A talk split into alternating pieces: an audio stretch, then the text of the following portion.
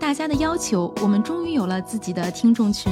欢迎各位跑友进群交流。您可以添加客服微信号 run 三六五 cs，也就是 r u n 三六五 cs，拉你入群，期待你的加入，一起听，一起跑。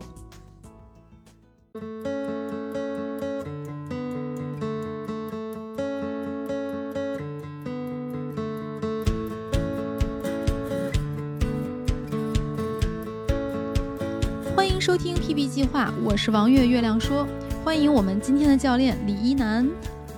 Hello，大家好，我是李教练。嗯，欢迎准备破三的南子。大家好，我是南子。哎呀，欢迎久违了的佳宁。Hello，大家好，我是佳宁。欢迎迷迷糊糊的陈池。Hello，大家好，我是不喝酒就犯困的陈池。陈池今天录音是被我打电话叫醒的，他回家等着录音，居然等睡着了。今天人特别齐，除了季教练全员到齐，是是，对对对，证明快结束了、这节目 倒数第二期了。嗯，证明这就是齐的状态。我季教练本来是答应我这一期要录的，但是他紧急去云南出差了。刚才李一楠说这可能就是一个全员到齐的状态啊。虽然下一期我们还是希望季教练能够到，因为有很多季教练的朋友是听我们的节目的。这又是什么梗？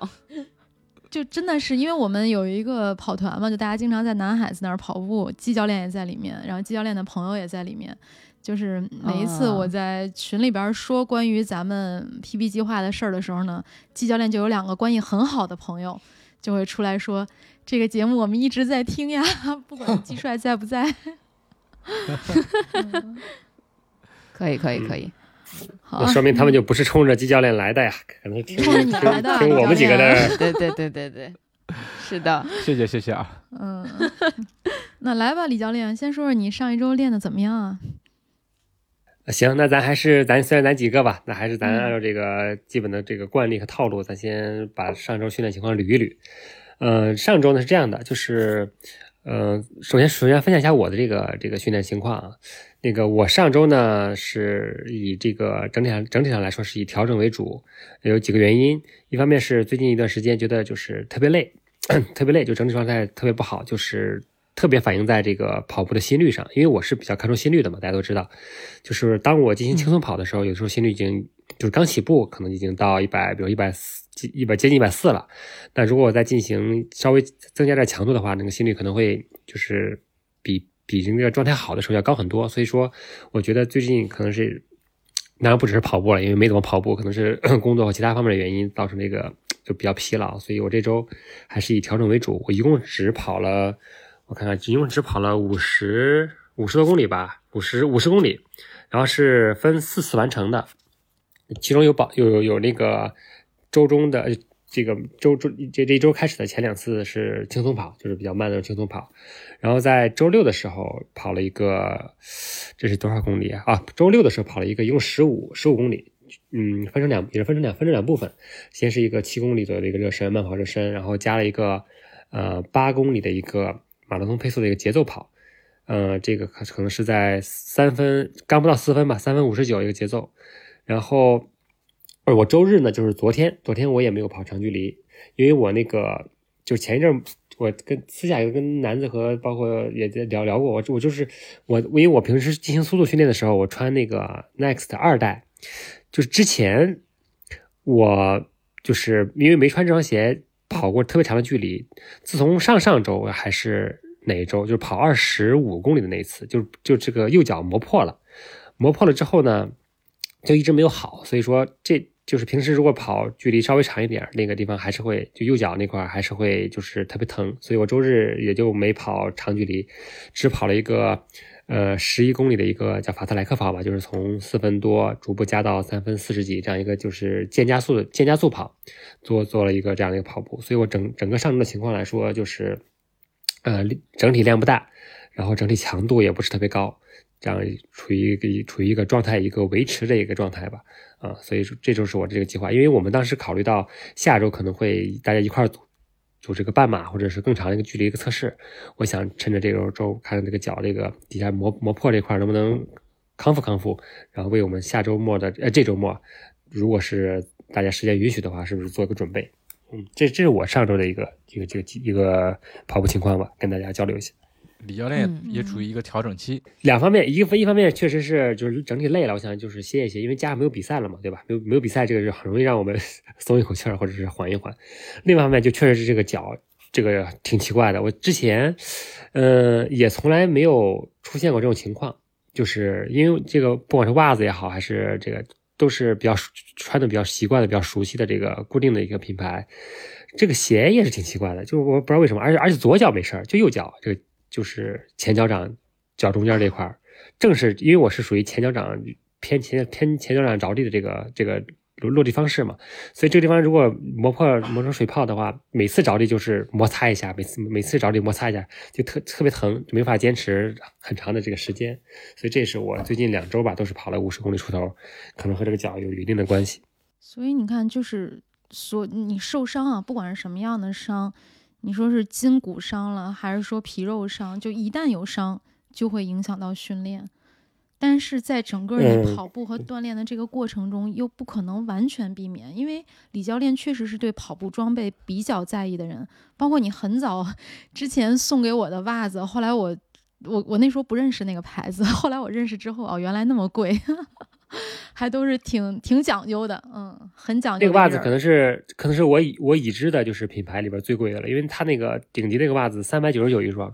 我平时就一直穿穿那个袜子，就也也没说没有任何问题给。大家介绍一下奇怪牌子，我我当时真是不知道。叉 B 就是 x B X 呃 X X Bonic 下边的那个 X Socks，它当然有很很很多不同的不同的档次啊，因为我是习惯了，我从一七年跑步就被被朋友安利这双袜子，当时特别贵，就三百九十九，就也不打折，就那个叫 Sky Run 那个那个它的系列叫 Sky Run，现在出到出到二点零了啊，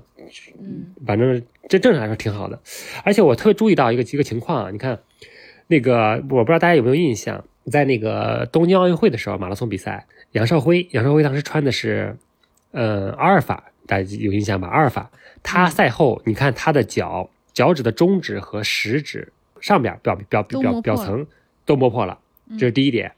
这肯定不是袜子问题，这鞋的问题。然后呢，前一阵儿那个大家应该注意到一个尤尤培泉吧，在场地跑那个一百公里超马，对，他穿的是耐，他穿的是跟我一样的 Next 二代，是脚后跟吧磨破了，还是哪儿磨破了？然后这个血就是就渗渗渗到这个袜子和鞋上来了。嗯所以我我也在想，因为我穿，因为我 Next 一代和二代都穿啊，一代是当时还是佳宁从纽约吧是哪儿给我带回来的，呃，一直没有没有呃波士顿 啊，一直没有任何问题，特别就是袜子也没问题，这个鞋也没问题。这个二代就是自从我那次跑二十五公里之后，就发现它磨它那个磨我的右脚。呃，二十五公里之后，我不是接了一个二十二公里嘛，也磨脚。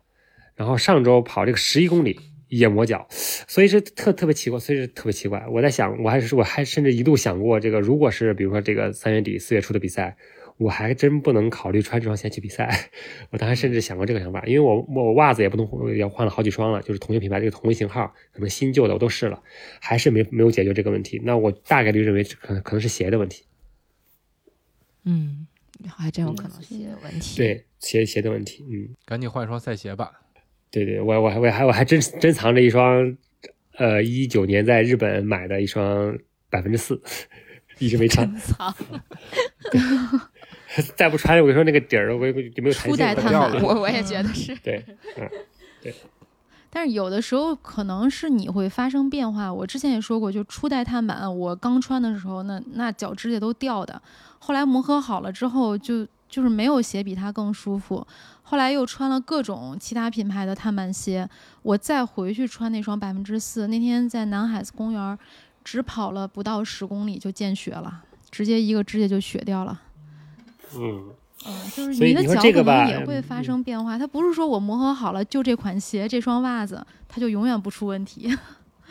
对，而且像这种，比如说磨破磨出水泡，你说它也不叫伤病，对吧？它还是很小的事儿，但是它就是影响你跑步，确实这个很难受对吧？就特很难受。别碍事儿对，对，特别碍事，特别碍事，碍事。如果是在比赛当中，真真的，你别说，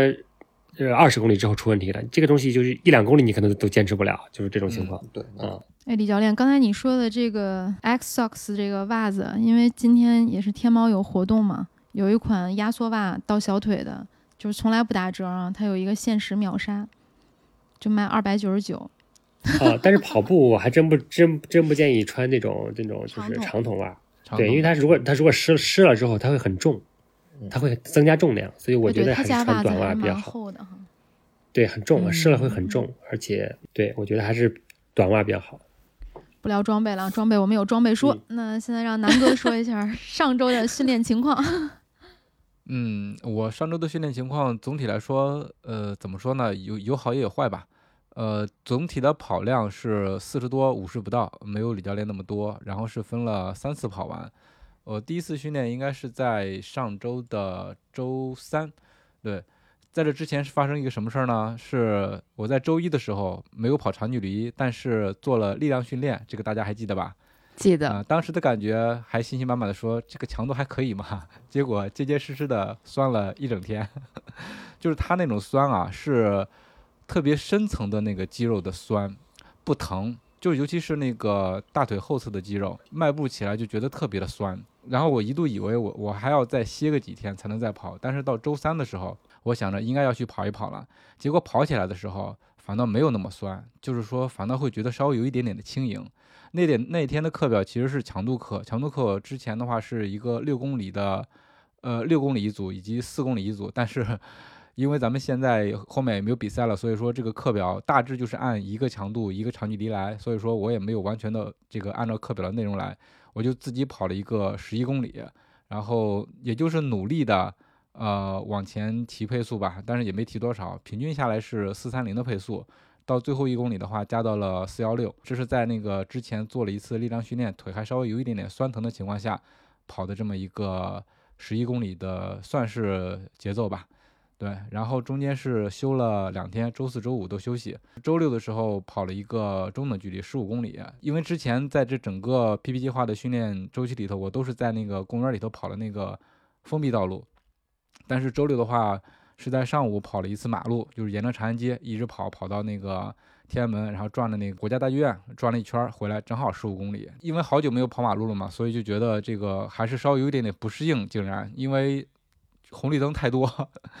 呃，我之前跑步的话，有时候运气特别好，就一路全都是绿灯，去了绿灯，啊回来也是绿灯。但是这一次的话，碰到了很多的红灯，就有很多的启停的情况，而且。当天好像也是有什么活动吧，然后也在就是时不时的有交通管制，跑的还可以，就是四三六的配速，但是起起停停挺难受的。但是好在是我这个长长这么长时间以来，尤其是冬天到现在转暖之后，第一次跑这个马路，然后这个训练的新鲜感还是稍微有一点的。最快的一公里也是四幺八，其实跟周三的那个训练是差不多的，平均配速稍微低了一点。然后到了今天，中间休了一个周日，今天的话按照距离按照。计划来说，应该是一个长距离。我计划是二十一公里的，但是吧，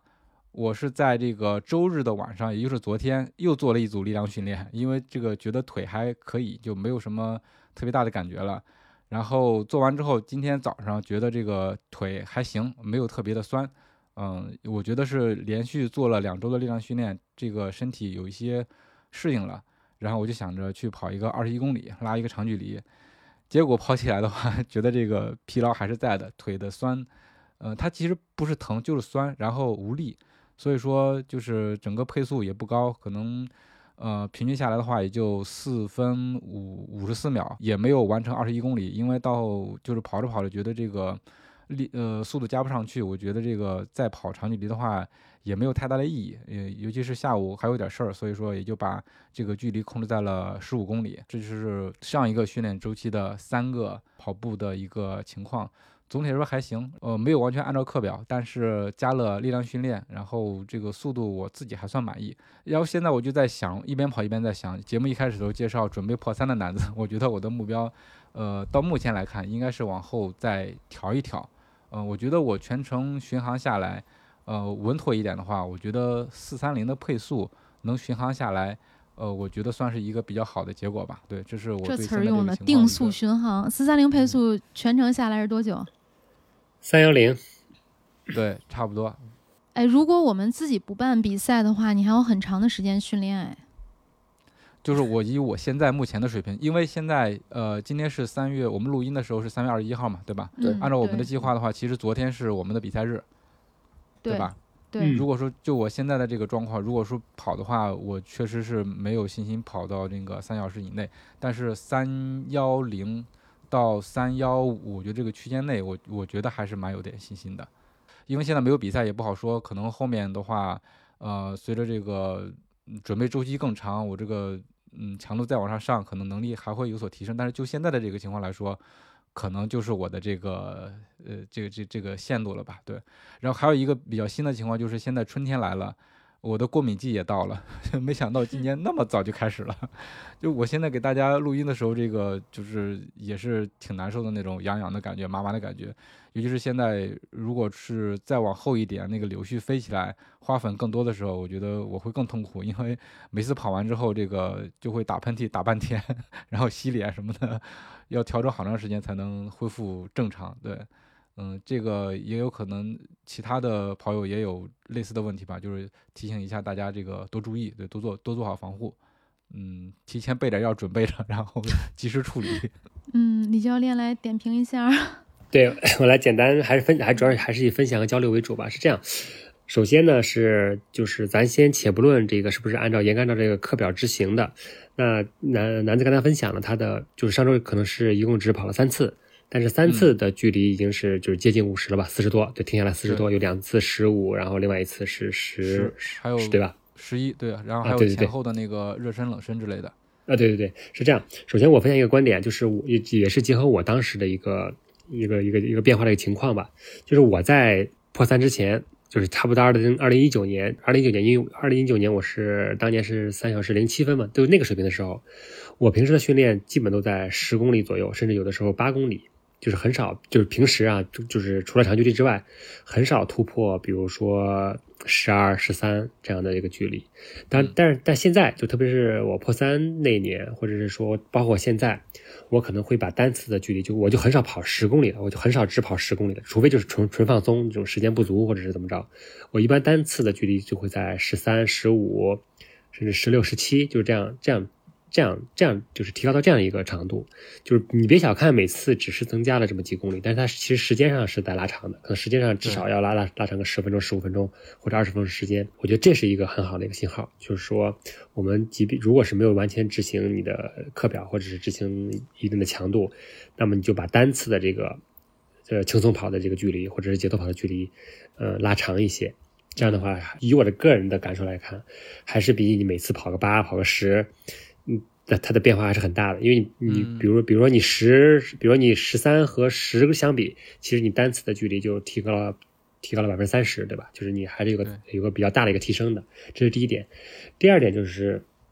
嗯，我觉得我好像这个是上上期还是上上期我就说了，就是目前听下来男的这个训练的这个强度和速度这个数值，我听下来其实距离三小时还是。我觉得还是有些差距的，因为我当时回顾，我还我有对我有一天还特意回顾了我二零二零年，包括二零一九年，就是冬天或者夏天的时候那个那组数据，就是我当时在准备破三的时候，其实其实已经非常习惯于跑三分，就是四分以内，比如三分五十几，甚至三分四十几，包括间歇那个时候已经已经在三分三十几这样一个这样一个区间了，就是尽管，比如尽管二零一。九年是没有破三，就是差了七分钟嘛。但那个之前那个训练，我已经非常习惯于四分以内的配速了。这是当然，这样当然因人而异啊。但是目前男子的这个这个数据分享下来，其实从强度或者速度上来说，数值上来说，可能假设假设以我当时的这个数据作为一个参考值的话，还是有点差距。这可能和你就这这当然这个和你咱这个周期太短是有一定关系的，因为我觉得。你从一个三小时二十多分的选手一下子干到三小时以内，呃，就是以我们这种业余选手来说，我觉得可能用一个一年的时间相对的合理一些，就是经过一个冬训，然后再加上一个夏训，可能会就是合理一些。因为我们平时时间大家也都看到了，我们平时一周也就是五六五十到七十公里这样一个量，他不像有的选手，可能他如果下定决心，他可能使劲儿正儿八经。就是全情投入的练个半年，练个三四个月，也有可能达成这个目的。但是我们并不是这种这种状态。可能我觉得男子可能会在经历一个夏训的时候，经历完一个夏训，比如三个月或者是十八周、十六周，然后然后在秋季比如十月、十一、十月份、十一月份的比赛，可能会更接近，甚至达成这个目标。所以说，我觉得男子首先对自己的目前这个身体状身体状态是有一个比较客观的一个评价和理解的，而且我觉得也不用着急，对吧？你即即便是上半年能够比之前提高十分钟，那么你也有就是我们也大概率有有机会在完成一个下旬之后再提高另外的十分钟。我觉得这样的话，可能可能会也更符合规律一些，对吧？以我了解的业余选手，通过一个冬天几个月时间。一下子从一个比较高的水平，比如说三小时二十几分钟水平，一下子进步个二十来分钟，我觉得，我觉得那还是这是这是有点难的，就是对对对，当然当然并并不代表毫无可能啊，可能有的人可能，但以以咱这个这个时间分布，包括这个工作状态、生活状态，确实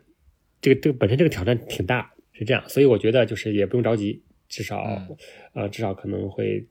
嗯，我我我感觉可能再加一个夏天。可能会更好一些。当然，现在现刚才当然现在也没有比赛嘛，所以我们还要灵活的灵活的来看。因为如果如果是上半年没有比赛，我们可能会再调整调整，因为你不可能一直按照这个强度某个强度练下去，那那样你的身体和心理都会疲劳，反而没有什么好很好的效果。我觉得到时候也是要观也是要动态观察，根据这个比赛，我们来再调整下一阶段这个计划是怎么样的。嗯，我觉得这样比较合理。再就是通过一次测试半半马的测试，可以更直观、更客观。或者更准确的预估现在的这个水平，为接下来再制定新一轮的这个训练的计划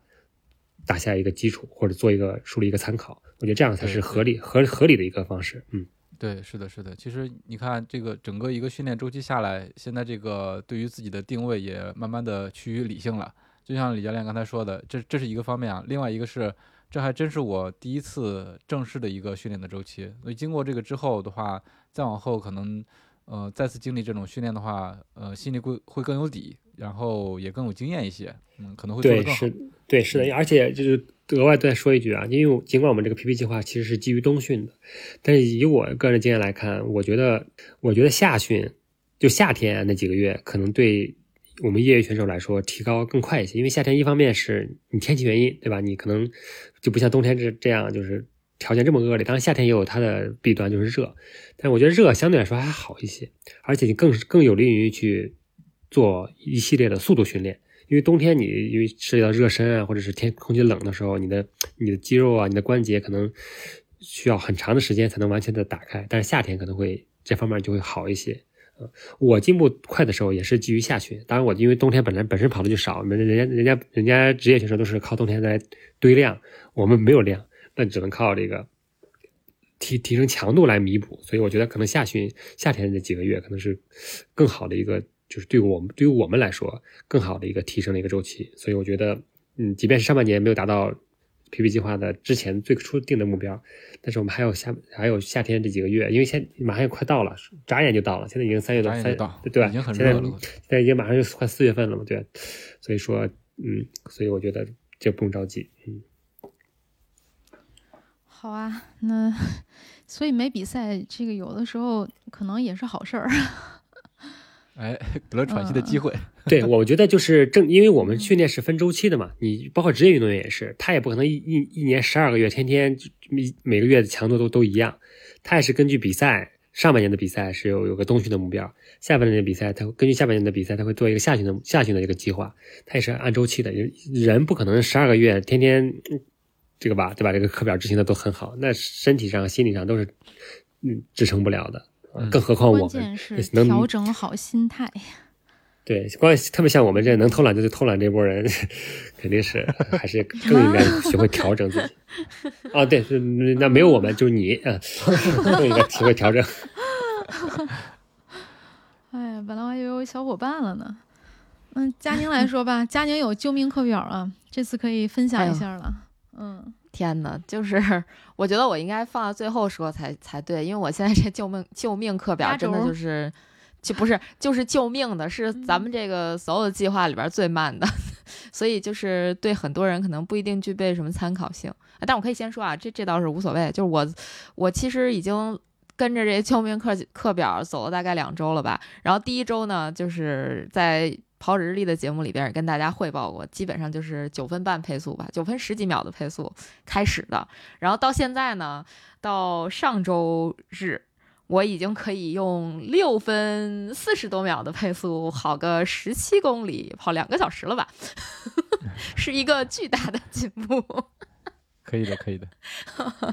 嗯，然后呢，那个上周大概是就上上周，就是我回来重新开始跑步的第一周，跑了大概是三十多公里吧，三十三四公里，已经比我这一整年的这个跑量都高了。然后上一周 我跑了五次。然后跑了五十一点九，就正常情况下来说，我有一天的课表没跑，就有一天有一个两练的课表没跑。呃，如果要是都跑了的话，可能上周会跑到大概六十多公里的样子，就确实也是还挺多的。然后这五次课表大概的构成就是，就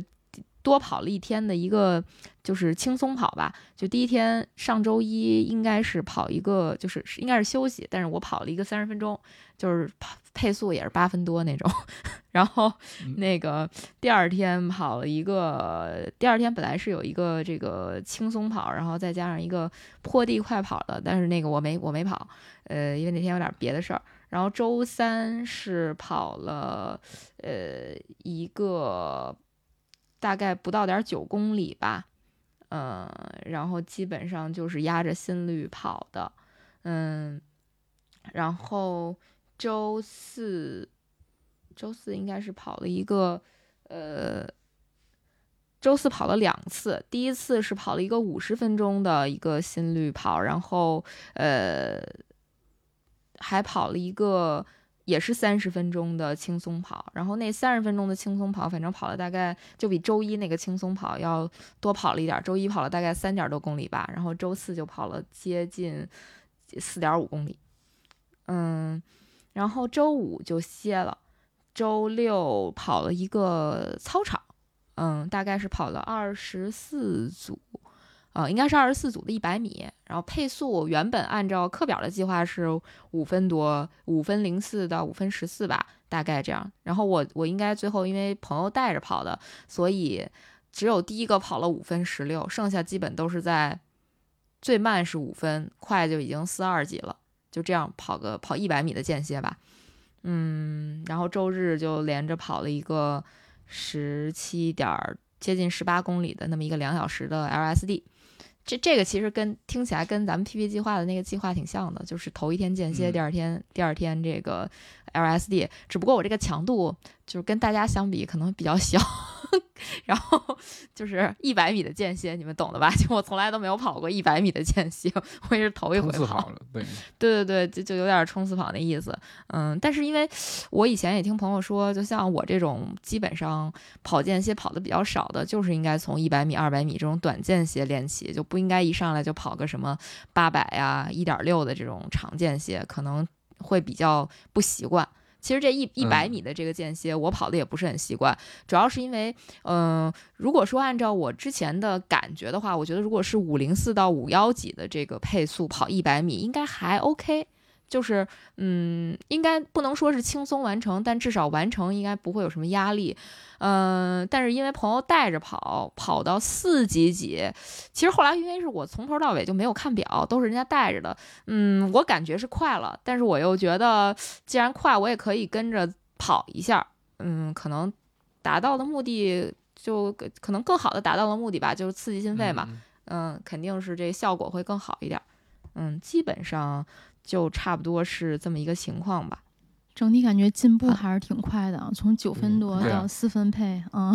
不是不是不是不是不是，那那没那么夸张，那九分多到四分多到六分六分多，对，六分多应该是说正常来讲，就是我头我上一周跑了一个大概一个半小时的 LSD 吧，就算，然后跑了那当时的配速大概是七分十秒，然后这就是呃上上周。周末跑的是七分十秒的，大概十三四公里吧，然后跑了一个半小时。然后这周周末的这个两个小时的呃那个 LSD 就已经变成了六分四十多的配速，就其实还是就快了半半半分钟吧，就差不多。但整体感觉第一个是练了，没少跑。嗯，对对对。第二个是确实有有进步，因为刚刚一开始佳宁跟我说九分多的时候，因为我之前也是停了断断续续停了将近两个月嘛。就我还挺惊讶的，因为我确实没有没有掉到过这个状态，但是他后来他说能跑到间歇跑到四分多呢，那我觉得还是挺厉害的，因为我减也减不起来 这个配速，让李教练来说吧。首先那个咱先不说，先不管这个佳宁把这个课表称之为什么，其实其实它就是一个恢复的一个过程，因为佳宁前段时间有有接近两个月时间没跑，能够慢慢恢复，这首先是一个就是首先就是一个正确的事儿，就是一个好事儿。其实我想，嗯，我想额外分享的是这样的，就是不管是我们 PP 计划里边这个季教练咱们提供的这个课表。还是说佳宁，比如说我这我也知道佳宁有自己的，也经常参加一个 神秘组织的一个一个一个训练课，有有他们一套课表。其实不管是是这样，我分享我的我的观点是什么呢？不管你参考哪一个课表，其实大家都发现了，包括我们就是也知道，就在在在奥体也有一个水平很高的一个俱乐这个业余的俱乐部也有自己的课表。其实我我们也对比过啊，就是基本来说，就是一周里边可能又有两两堂是一定要保证的一个强度课。可能一个在周末的长距离课，可能另外一堂在周中，可能是一个比如说间歇也好，或者说另外一种形式的一种高强度的课。呃，基本上如果是你能够在一周当中保证，呃，两堂叫核，我们叫称之为核心课吧，然后另外的时间里边，你可可能再增加几次轻松跑。那这样的话，你不管是执行 PP 计划的这种周六周日连着的课表，还是说执行其他的课表，那基本上这个，嗯，对于我们来说，这个。核心的要素的构成就满足了，嗯，我想分享另我想分享说说的什么，就是我更建议我更建议你在这个周期就认准一套课表去去练，比如说我们 PP 计划里边这几位同学，他就是按照呃季教练给的两个阶段的两个课表来执行的，我觉得这样的话能保证一个连贯性，我反而不推荐你今天跟着这个课表练。明天自己就看到哪个课表能帮助你恢复也好，或者是救命也好，或者什么也好，再跳到另外一套课表里边。我个人反而，因为当然佳宁这个情况另说了，因为他是恢复，他是停了很久，重重新开始跑的。我是想说，就是就是我们在比如说以某一场比赛为目标，确定确定这个目标之后，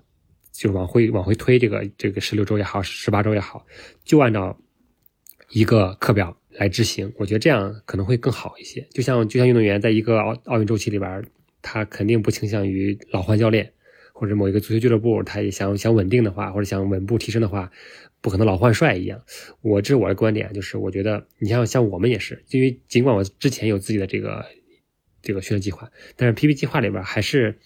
基本上是遵循这个季教练给的这个课表，就是周六周六周日的。就是强度课全放在周末这个课表来执行的，所以我觉得，当然，当然这个效果是要需要通过比赛来验证的。但我觉得，嗯，后期吧，因为现在没有比赛嘛，可能佳宁可能会，我我个人建议，可能如果是筹准备呃秋冬赛季的比赛的话，可能会选定一个课表执行下去，而不是老换来换去。我觉得这样反而未必能达到一个很好的一个效果。这我的我的个人观点就是认准一套课表执行下去，因为我们提供的这些课表都是被验证过的，都是被验证过的，都是有成效的，所以我觉得这样比较好，呃，而不是说你今天对吧，那个朋友能带你去跟他去跑一堂强度课，而从而达到你自己的这个原有原有的一个计划，我我反而不我反而不这样推荐，但是个人建议啊，就是我觉得就是认定一个就走下去。至于成不成，如果成了，那就是认为是科学有效的，是管用的；如果不行，那咱咱再分析，不管是课表也好，执行情况也好，数据也好，我们再从里边找原因，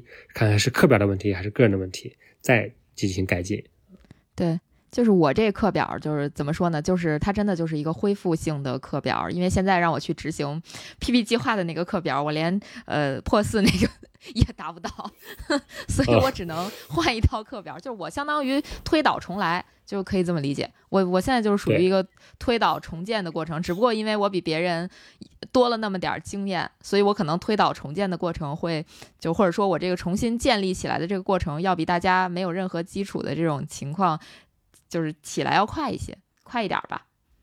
嗯，对，所以咱到下旬的时候可能会有一套新的课表，到时候看是谁来提供，或者是我们借鉴谁的这个方式。然后我们一块儿去统一验证一套课表的这个可行性，我觉得这样好。当然，加当然现在 P P P P 计划也就快结束了，你也你也没有 没有必要再去咨询咨询这个课表了。对，你就 你就继续沿用你这个救命恢复课表也挺好。对对，先恢复好。我先把命救了再说，我先恢复了再说。对，就是至少恢复到能和大家一起呃跑个六分左右的那个 十公里是吧？我我现在还没有这个能力。恢复很快，因为你毕竟还是有基础的。然后就是停跑那么长时间，确实需要一个过程，从慢到快，逐步的恢复过来，这也就是很很正常的。嗯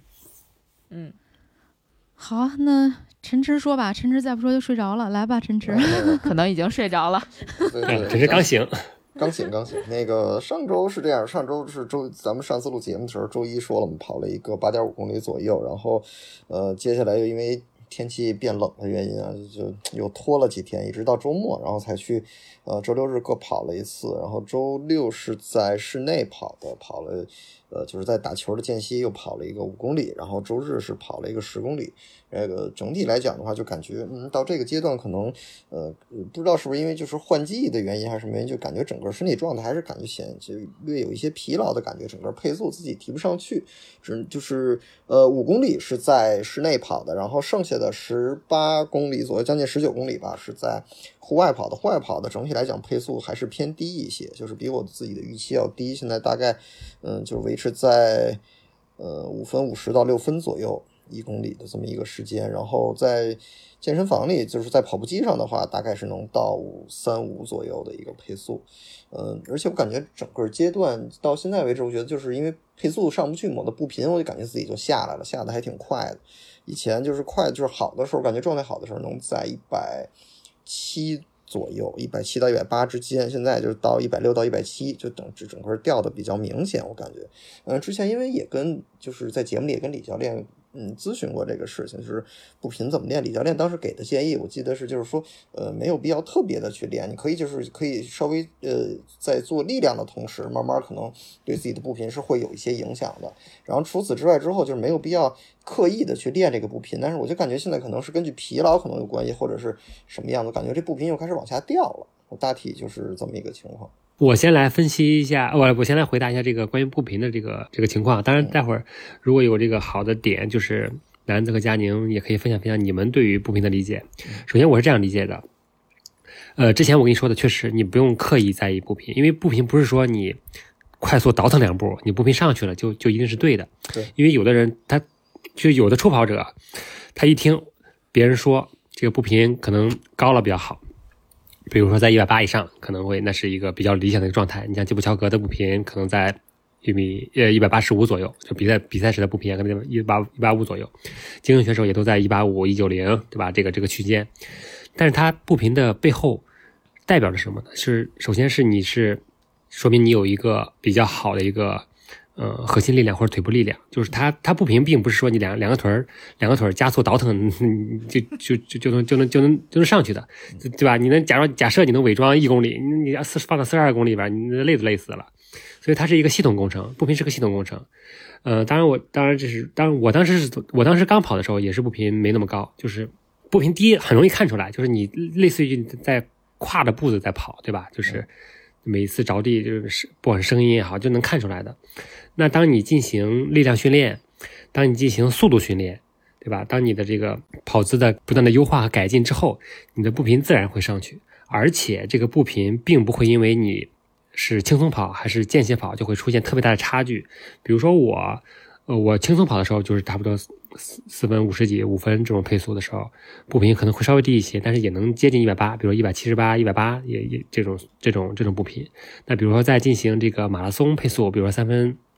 五十，他们四十级的时候可能会在一百八十，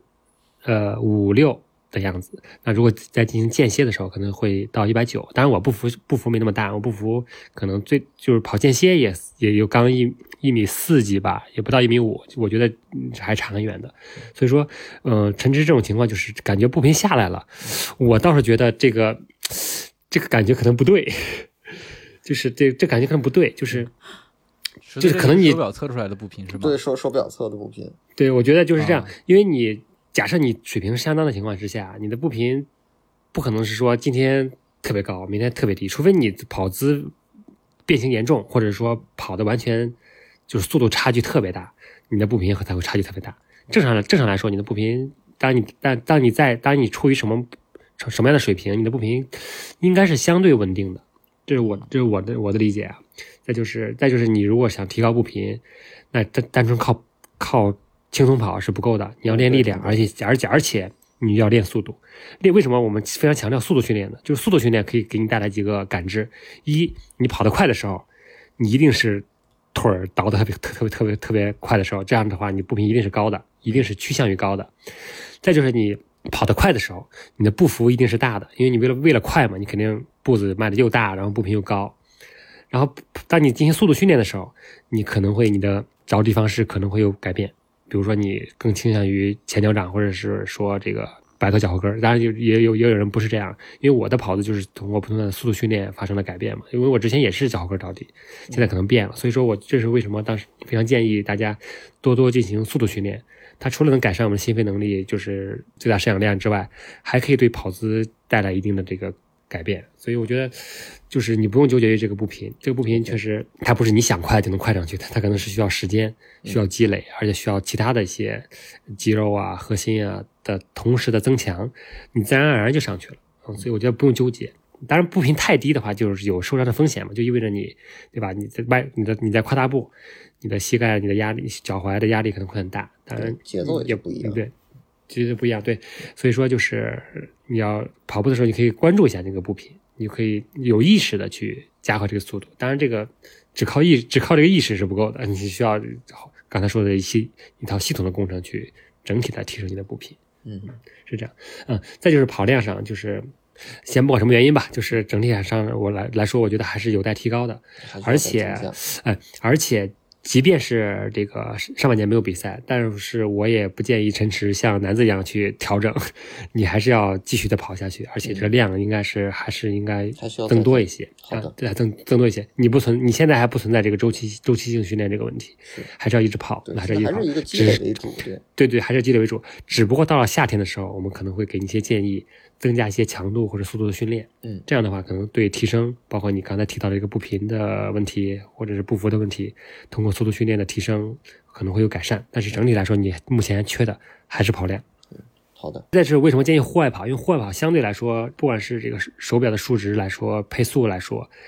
相对更准一些。因为在健身房跑步机上，确实如果这个手表不带有这个跑步机这个模式的话，嗯，可能会数据有些偏差，特别是你的。配速啊，步频不符啊，包括心率啊，可能有偏差，所以我们还是觉得现在天也暖和了嘛，更推荐在户外。对，我主主要还是基就是基本上是以户外为主，但是就是有的时候可能是受这个就是时间或者环环境所限，可能就有的时候会找到那个就是在室就室内在跑步机上去跑一跑。对，如果你在跑步机上的话，也是没问题的。比如说，你可以增加点坡度，这样这样的话是你在户外就是自然受自然条件所限所达不成的，你可以借助跑步机增加点坡度，可这样的话对你的心肺和腿都有一个比平地上更大的一个帮助。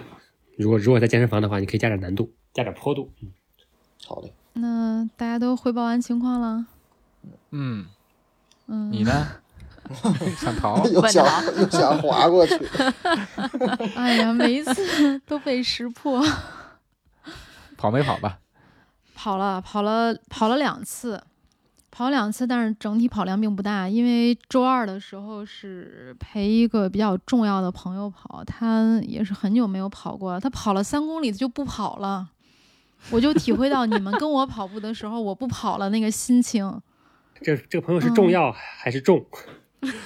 重要，他其实还挺瘦的，但是我就没办法，因为他不跑了，那我只能终止此次运动，然后就是对吧？大家就回家告别。不怪你，不怪你。嗯嗯，这是周二的这次跑步，就就周二我都不好意思说，因为你看我又陪他跑嘛，等于速度又慢，所以公里数又低。呃，然后周日啊，就昨天。昨天我上午还做了力量训练，就练完之后胳膊腰腿儿都酸痛的情况下，我就有了南哥那个感受啊！我当时以为我下午跑不了了，后来我一想，这一周又没跑，明天要录节目，我就硬着头皮去南海子 跑了一个十一公里。哇哦，可以啊，就自己一个人跑的速度也不是很快，嗯。这次没跟朋友跑，说明你进步了。就我自己一个人。哎，但是男孩子的跑步氛围真的很好。我在北京很多条路上都跑过步，但是在男孩子真的是每次跑步，你都会遇到迎面跑过来的人，或者从你身后跑过去的人，他会跟你说加油。嗯，对，哦，嗯，真的，这这个是我觉得它是跑步氛围非常好的一个地方。但是有可能我是遇到了一个熟人，就是在马拉松圈也算一个小，也也能算网红吧。就是特别爱爆装备的那个赵可，啊，赵老师，嗯，知道，对对，他就在这个，好像我是碰到他了。就我俩第一圈相遇的时候呢，就没有说话，就相互看了对方一眼。然后第二次跑过来的时候呢，他跟我说加油，然后我就也应了一声儿。我觉得应该是他，但我我也没在微信上问他。我当时还想问他，我说刚才我遇到的是你吗？后来我犹豫了一下，没有问赵老师。没有暴露自己脸盲的这个问题吧？对，我想别暴露了。赵老师跟咱有缘分，那个咱一九年，呃，岳山向海第一棒不是我跑的吗？记得月，你不是第二棒吗？第一棒他就在，他就是跟跟我一块跑的第一棒。那时候我可能还不认识他。哦，那时候我也不认识他。对。对我觉得第一次我俩在南海子就相遇，第一圈碰着的时候，他可能也也判断了一下到底是不是我，所以跑到第二圈的时候，他又打了个招呼。当然中间还有很多别人打招呼，所以我觉得如果你要是孤单的一个人跑步的话，其实可以去选择跑一下南海子外围，这样的话遇到的跑友还都挺友好的。因为从我前几年冬天开始在那儿跑步，遇到的人到现在真的是每次去遇到的人都会跟你打招呼。我们不是在那跑过一次嘛，对吧？我们记得吧？嗯男子，咱们那次没有遇到，好像没有遇到其他人。我这次遇到好多人，可能真的是天气那次很冷，我印象中那那次很冷，对，而且咱们比较早。对，冬天嘛，现在跑步的人也多了，而且我周日去的时候看到停车场啊，居然是有很多车停不进去。就是停车场是满的，因为南海子那一圈有很多的停车场。我们是因为经常去，我会知道有几个停车场人少，或者有几个路边是不贴条的可以停车。那一圈不是七公里吗？对，七公里。我跑错路了呀，因为这就充分证明我是自己一人跑的。我中间我在想，你是跑了一圈就回去了吗？啊，没有绕圈跑都能跑错路，就该拐回来的时候没拐拐回去，然后越跑越觉得好像已经不在公园外围了，我又折返回来。所以就阴差阳错的跑了一个十一公里，嗯啊，对啊，正常来说你跑两圈应该十四公里，对，跑了十一公里就，对，两圈应该十五公里，嗯，差不多，所以就是也也算动了吧，嗯，因为只有这两天能有时间出去动一下。那就给月姐的建议就是，你到时候周三回回听一下节目的时候，你的建议跟陈池是一样的，就在这儿不多赘述。参考上一位学员，对，参考上一位陈姓学员。嗯，以后我俩一起点评就完了。以后你俩的跑量合并计算吧，陈池。我俩可以一个 PK，避免尴尬。以前我是想跟佳宁 PK，但我觉得佳宁自打有了这个救命课表，是吧？一周就五六十公里的跑量，就算了，我就不跟佳宁比。有比赛谁跑得快了？我换一个 PK 对象，我以后跟陈池 PK，每周谁跑得多？月月子不不能放松对自己的要求，你不不能跟我跟我比，你这个不行。大家都开始总给自己找折下。你们合并计算吧，以后。好的，你们就就就叫陈月吧。team 了。行了，这个咱们整个是一个 team，那不是变成一个分成一小 team 了吗？现在我怎么觉得我每次录节目最后一句话都是这样，就是天气暖和了，大家要出去跑起来。哎，跑起来，跑起来，确实是都是跟别人说的。对，我也是跟自己说的。嗯，月姐永远对别人有高要求。啊啊啊！对对对，这个 PP 计划下期最后一期，听我的汇报。那今天的节目就到这里了，期待大家的订阅、点赞以及留言。如果你也有自己的 PB 计划，欢迎加入到我们的听众群，一起听、一起练、一起跑、一起见证蜕变。再见，谢谢大家，不舍得的，谢谢大家，就马上就最后一期了，拜拜，拜拜，嗯，拜拜。